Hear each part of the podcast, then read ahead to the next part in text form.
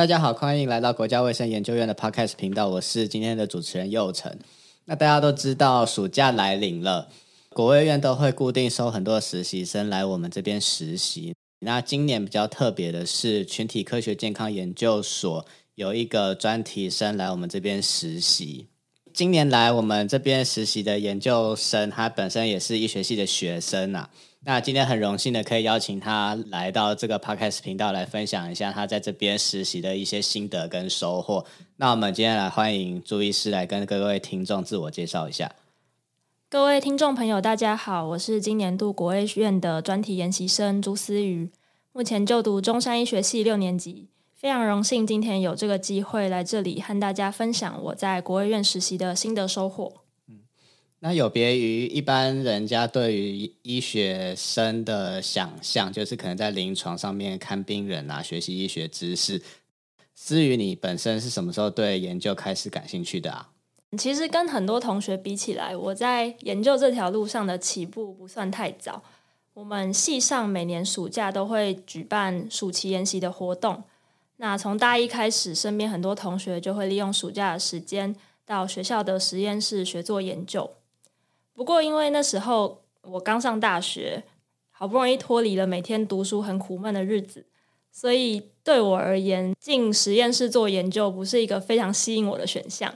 所以那时候我没有进实验室，反而是把时间花在我真正感兴趣的事情上面，像是参加社团啊，或是课外活动，也认识了很多人。不过就在这同时，我也意外的发现，我对于人如何学习。然后记忆是如何形成，情绪是如何形成，这类型的主题非常感兴趣。然后同时，我们在大二的时候修了一堂心理学的课程，我也意外发现这些我所感兴趣的领域都和心理学、脑科学息息相关。然后进一步的，我认识了一门叫做认知科学的领域，那它是一门研究大脑与心智如何运作的跨领域学科。涵盖的范围包括神经科学、心理学、哲学、语言学、教育，还有人工智慧等等。这个时候，我应该是差不多准备升大三。那这是我第一次发现自己对研究好像是有兴趣的，而且也初步的认识了一个我真正感兴趣的研究主题。那我们私底下有跟思雨聊天啊，那知道他其实来国卫院之前实习经历就有一些些了。那请思雨也跟我们分享一下你之前的实习经历，然后还有怎么会之后选择来国务院实习啊？嗯，就像刚刚讲的，在我升大三的时候认识了认知科学这个领域，然后我就开始查资料，找一些相关的实习活动，还有讲座的活动。我在隔一年三升四的暑假，参与了中央研究院举办的大专生神经科学研习计划，然后花了两个月的时间在中中研院研究。果蝇的大脑神经发育。隔一年大四暑假，我一边准备医师的一阶国考，一边参与校内的暑期研究。我跟着校内小儿神经科的医师一起做注意力不足过动症孩童相关的研究。最初刚开始，我是从 Podcast 频道认识我这次专题研习的指导教授林玉轩医师。那林医师他本身有在经营自己的 Podcast 频道以及 Facebook 粉专。时常在这些平台上分享精神医学相关的研究还有知识，而在深入认识林医师所做的研究之后，我对于他在进行的研究很感兴趣，便兴起想要找林医师学习做研究的念头。那当时我也知道，每年国卫院有专门针对医学系开设一个暑期研究的计划，然后同时又发现，诶，林医师恰好在国卫院服务，所以那时候我原本是想邀请。林医师担任我的指导教授，然后并且去报名这个专门开给医学生的实习计划。不过后来才知道，这个计划只能邀请自己校内的老师担任指导教授。这也是为什么后来我转而去申请专题研习的缘故。那所以思瑜本身就对精神医学相关的议题感兴趣吗？怎么会选择来林玉轩医师的研究室当专题生呢？哦，没错，刚刚提到，我发现说自己对认知科学这名这门学问非常感兴趣之后，我就同时一面在想，我可以怎么样将自己对认知科学的这个兴趣和我主修医学的专业背景结合。那前面提过，认知科学是一门研究脑与心智的学科，那在医学的领域当中，和大脑这个器官最相关的科别，大概就是神经内科还有精神科。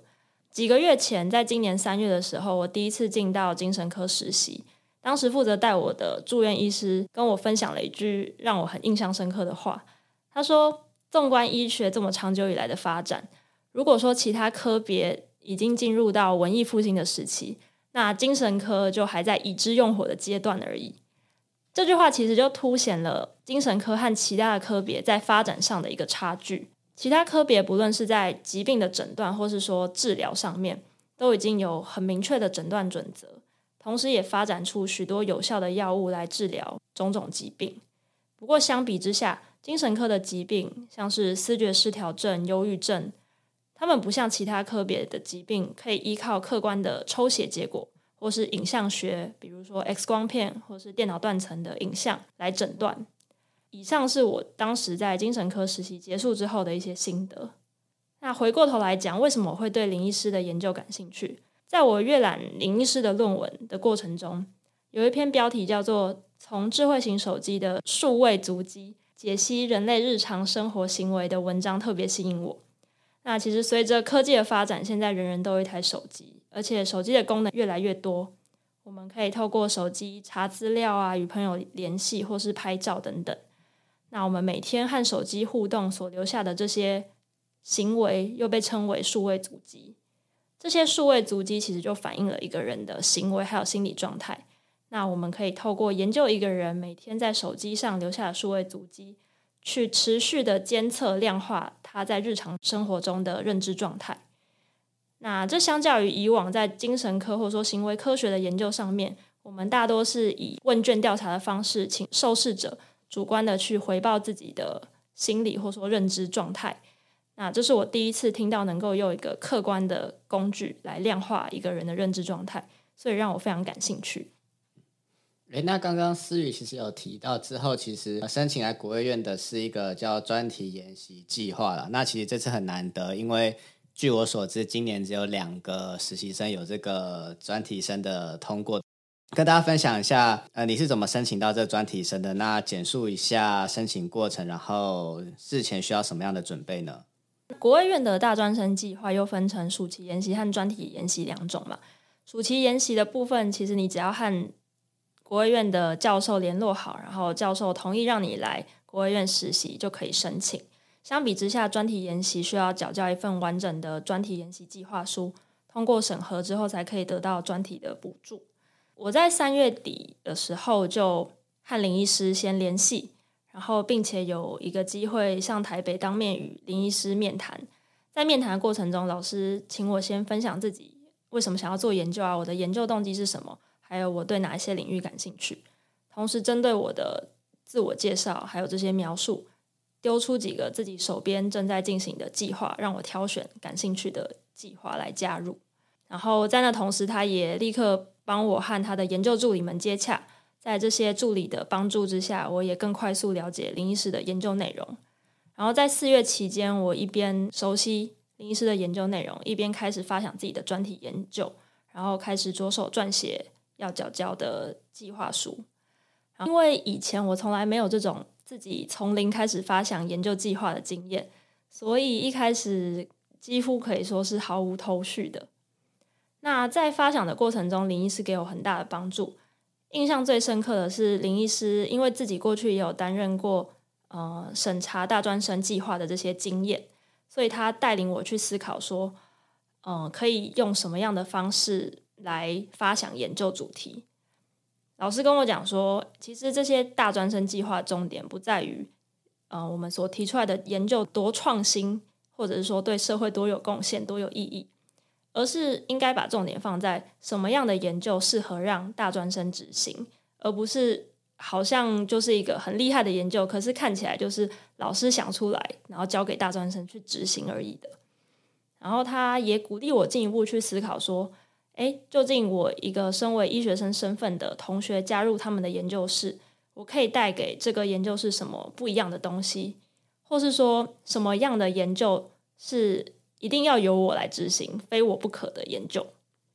就我知道，专题研习生的实习是三个月啦，那有别于一般的暑假是两个月，所以朱医师来这边也是三个月即将结束了。那主要你实习的内容跟研究的方向是什么呢？你刚刚有提到林医师的研究室其实同时进行很多计划嘛，然后后来我选择参与的计划叫做深度学习智慧型手机数位足迹量化工作效率指标这个计划。那在这个研究中，我们研究的基本假设是一个人在工作时还有休息时，他们的手机使用行为是不一样的。那借由研究受试者在使用手机时所留下的数位足迹。并透过人工智慧的深度学习这个技术，我们便可以分辨受试者当下是处于工作还是休息的状态。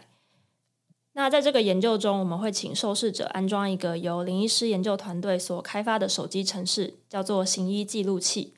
行医记录器它会透过 GPS 定位，自动的记录受试者的工时。它是利用地理围栏的原理，当受试者进入工作地点方圆一公里内的时候，行医记录器会自动记录受试者为上班的状态。反之，当受试者离开工作地点一公里外，行医记录器会自动记录受试者是下班的状态。此外，行医记录器也会记录受试者一整天的手机使用行为。不过，考量到隐私权的部分，嗯，我们的 App 它只会收集受试者使用了哪些应用程式，以及这些应用程式所发送的通知提醒。比如说，我们的行医记录器会知道受试者在下午五点钟的时候打开了 Line，但他不会知道他透过 Line 联络谁，或是说发送了哪些讯息给别人。然后接下来，我们将行医记录器所收集的工时资料，还有手机使用行为资料，送入深度学习的模型当中。经过模型训练之后，就可以得到受试者在一天中每一分钟的工作效率预测值。这个预测值是一个介于零到一之间的数值，以零点五作为一个分界点。当预测值超过零点五时，这表示模型预测受试者当下比较接近工作的状态。反过来说，当预测值是低于零点五时，这表示模型预测当下的受试者是比较接近休息的状态。那这个研究一开始是以医疗人员作为收案对象，然后我进一步就去想。医师在医院的工作是上班，那像我身为医学生，我们在医院主要的目标是实习，所以我就想说，能不能够把现在已经开发的行医记录器还有深度学习的技术应用在医学生的临床实习研究上面。另一方面来说，因为原本的研究我们只是把预测值以零点五作为一个分界，超过零点五以上都会被判定为上班的状态。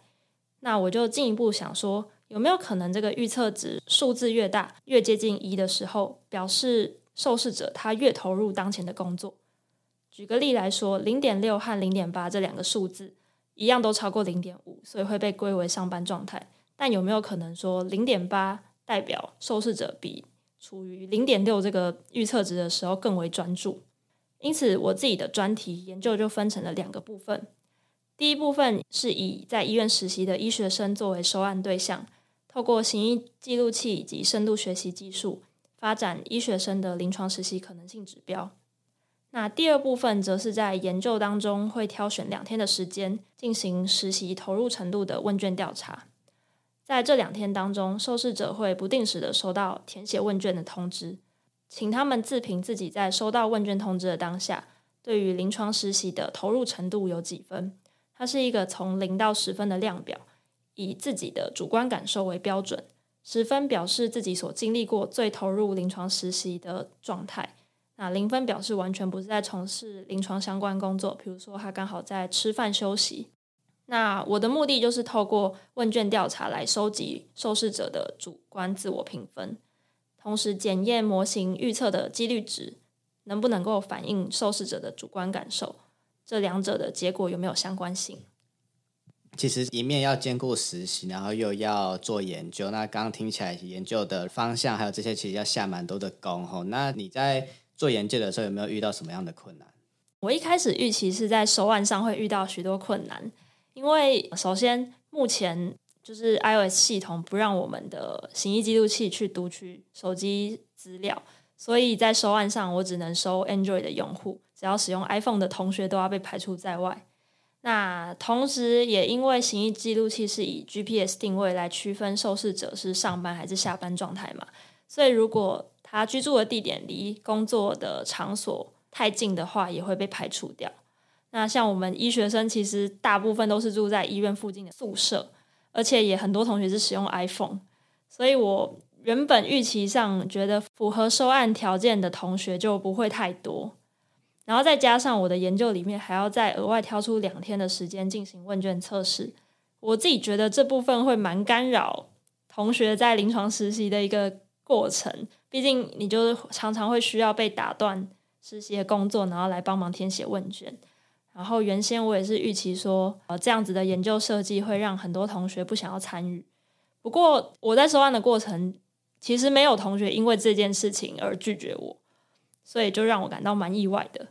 那原本以为说只要过了收案这关，后续就不会有太多的困难。殊不知在执行过程中真的非常的不顺利。可能是因为 Android 系统持续在更新的缘故，它对于手机使用者的安全性保护有所提升，所以导致说有些受试者他的不论是 GPS 或是手机使用资料，都常常收得不太稳定，常常会有缺漏的这个状况。那一开始我会请受试者帮我呃重新启动 App 啊，或者是甚至重新下载行医记录器，来试图化解这个状况，然后让资料继续的被收集到。不过后来这些方法也不一定能解决资料缺漏的这个问题，也因此我花了很多时间和我们研究室的工程师来回讨论，一起寻找问题在哪里。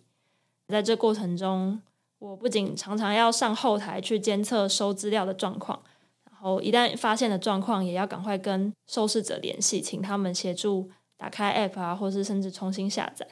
所以从七月开始收案以来到现在，每天都在做这样的事情，就还蛮辛苦的。就是我们研究室都是属于临床工作居多啦，有的时候大家各分布在每个医院，在做自己的研究啊，还有收案的部分。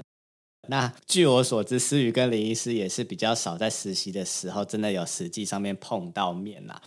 可以跟我们分享一下你刚才林医师在实习时候的一些合作情况，然后林医师在你在研究的时候遇到一些困难，还有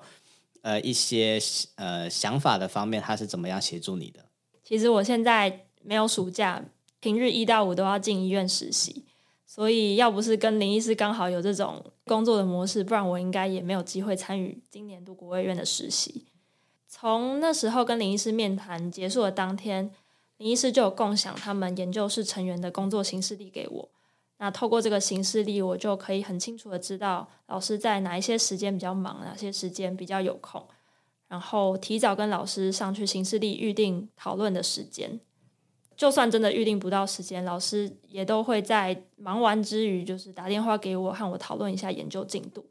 对，因为我自己在医院实习最大的困难不是每天很忙，而是我我的时间没有很固定。我们每两周要轮训一个科别，几乎就是要到该科才会知道这两周的课表是什么，哪些时候要上课。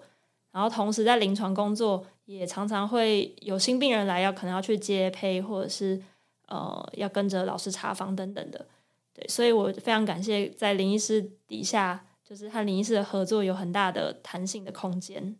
那老师给我很多的协助，当然除了一开始引导我发想自己的研究主题之外，后续在计划书的撰写上也给我很大的帮助。一开始在写计划书卡关蛮久的，因为我不知道怎么写我的研究动机、研究目的是什么，花了很多时间，甚至去去。整个浏览台湾医学教育的这个变革，花很多时间在做文献的搜寻。后来第一次就是跟老师约讨论，给老师看我计划书的初稿的时候，他就告告诉我说：“如果你发现自己花很多时间在做文献搜寻的时候，那你就应该要停下来，因为他觉得自己带过很多医学生，很多医学生为求完美，常常就是会查了很多东西，但是一直不肯下笔做真正应该要完成的事情。”但是，就其实我在写企划书的时候，应该先从已经知道的，比如说研究方法，还有预期结果等等这种东西，先把它写好，最后再回过去把研究动机、目的这种叙事型比较强烈的成分去把它完成。那另外，其实我那时候一开始跟林医师联络完，我隔了好几个礼拜都没有跟老师回报我的研究进度，就是我发想主题的这个状况。那老师也跟我讲说，其实，在做学问的时候，最怕你这样子自己埋头苦干，因为你在埋头苦干的过程中，你可能方向根本就是错的。那等到你交出来给你的指导老师看，可能最后还是要打掉，全部重来。所以他跟我说，他希望每周我都有固定的时间跟他讨论研究进度，就算这周因为临床工作比较忙，完全没有进度也没关系，至少让他定期的 follow 我现在的状况。那这在做学问上面也是一个比较有效率的方式。然后跟老师合作这段过程中，有一件让我蛮印象深刻的部分，就是老师常常会以医学的情境来带领我了解、思考学术上面的问题。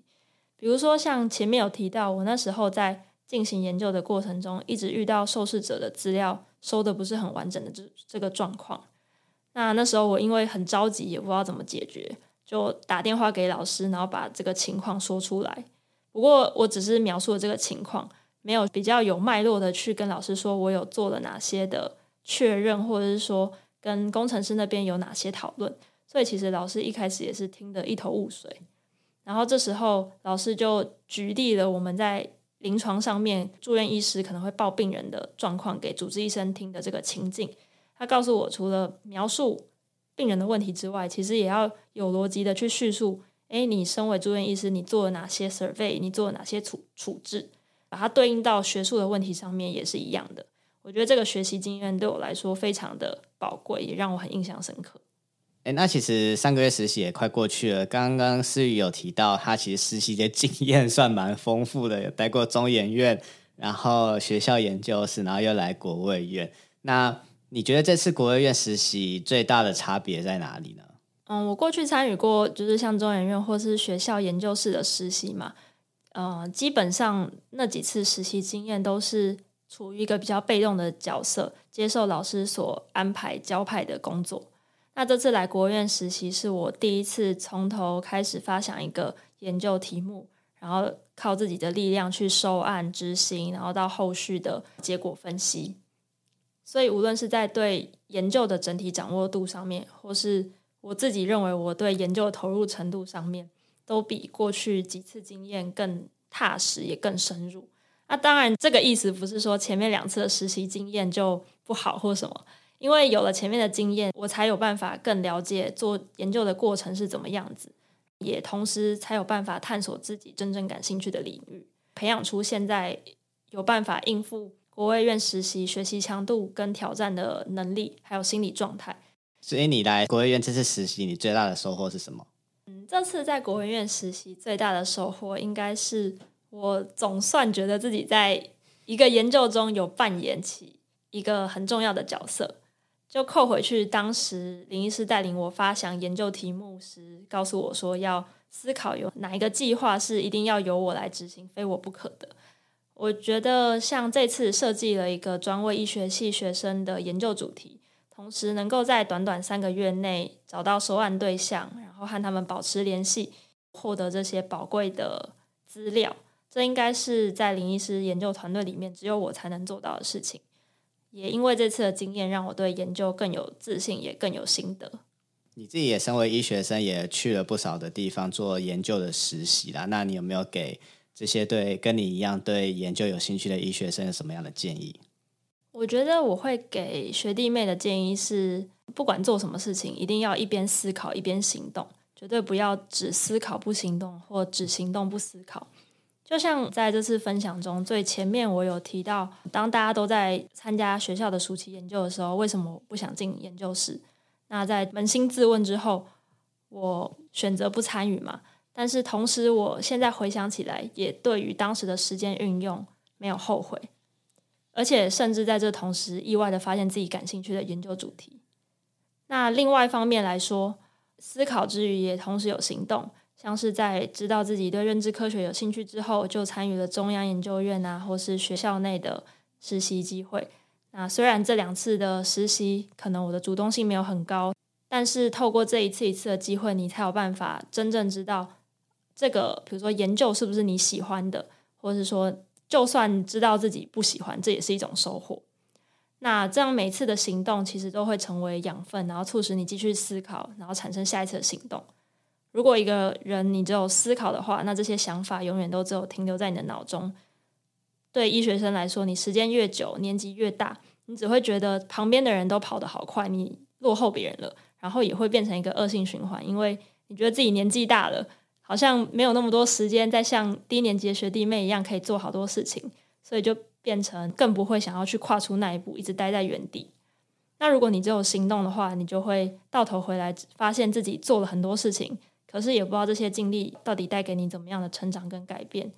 就会变成好像是跟风一样。其实我觉得不只是研究，做任何事都一样。就这个分享也不限于说只给医学生。我觉得大家在做任何事情的时候，一边思考一边行动，不要偏废其中一项是很重要的。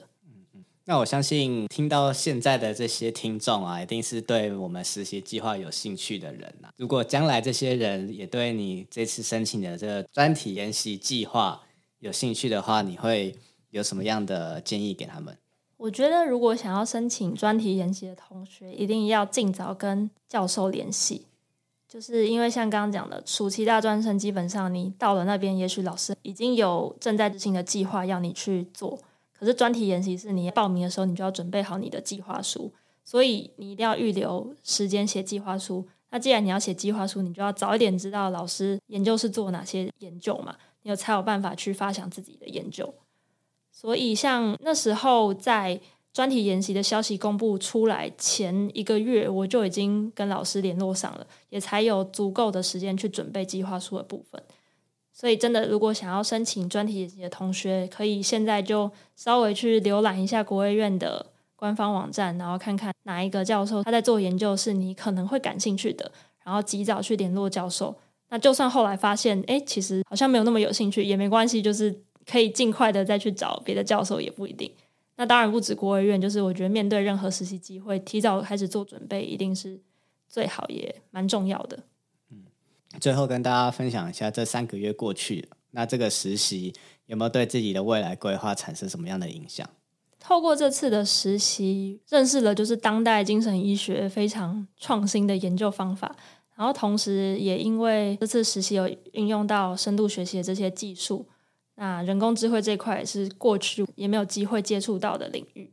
开启了非常不一样的视野，就也蛮希望自己未来还有办还有机会再利用。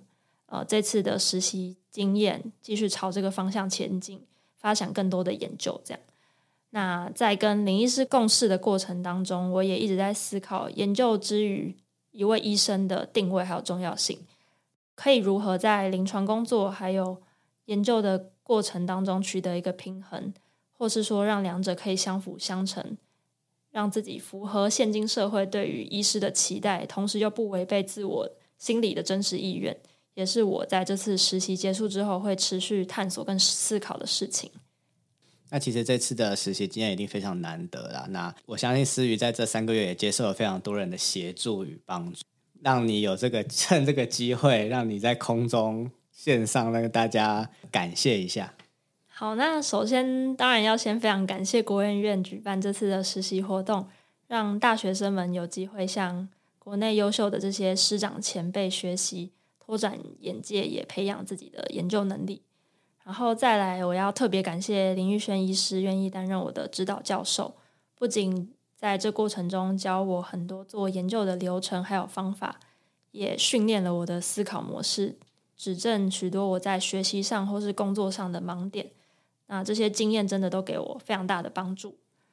另外，也要特别谢谢本研究的另外一名合作老师陈鸿勋老师协助我进行受试者的呃深度学习的模型训练，然后也要谢谢呃林医师团队研究室的其他伙伴、研究助理佑成、冠杰、小韩，在这些过程中帮助我了解研究的内容，也完成老师交办的一些任务。谢谢工程师环琪协助我排解呃行医记录器很多技术面的问题，还有在这里一起学习成长的实习生佩玲。然后最后要特别感谢每一位愿意参与我的研究的医学系朋友们，谢谢他们在忙碌的实习生活中愿意拨空协助我完成这次的研究，然后分享自己宝贵的公式还有手机资料，谢谢他们的信任。这样，好，我相信这三个月的实习，不管是对思雨还是刚刚呃，思雨有提到的，我们另外一位暑期生佩玲，其实一定是收获良多。今天就也很开心，可以邀请到思雨来跟大家分享一下他这三个月的种种收获。相信听到现在的你，如果对这个实习计划有兴趣的话，也真的要随时关注一下国乐院的一些最新消息，还有实习计划。以上呢，我们今天 podcast 就到这里了。希望今天的内容对各位有帮助。我们也再次感谢思雨跟我们加入，然后来跟我们聊聊天。好，谢谢佑成，谢谢大家。好，那我们下次见喽，拜拜。